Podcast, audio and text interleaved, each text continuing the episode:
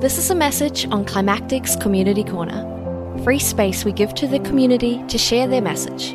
Find out how you can share your own from climactic.com.au, clicking on Community Corner in the top banner. Hey, my name is Mark, and I host a podcast in my free time called Climactic, which is all about how people are engaging with the climate crisis and living in these really unprecedented and and just crazy times.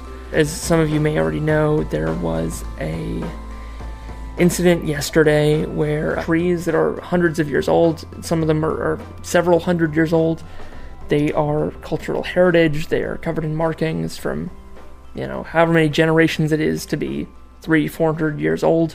I was there about 18 months ago to, to help record a Juice Media podcast, and then I went back myself as well to uh, talk to people and, and see the trees. Unfortunately, the directions tree, one of those trees, was uh, chopped down yesterday, the same day that Victoria announced a, a donut day, a zero case day, on the same day that everyone was celebrating and uh, thanking the state government for their action against COVID.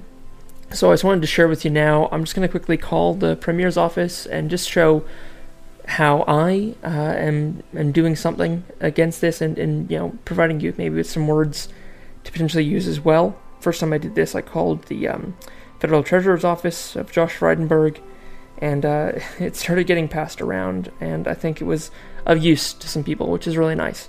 So I just want to do the same here again now with uh, Premier Andrews who, you know, is getting a lot of uh, praise at the moment for a, a, COVID response, which has brought down numbers.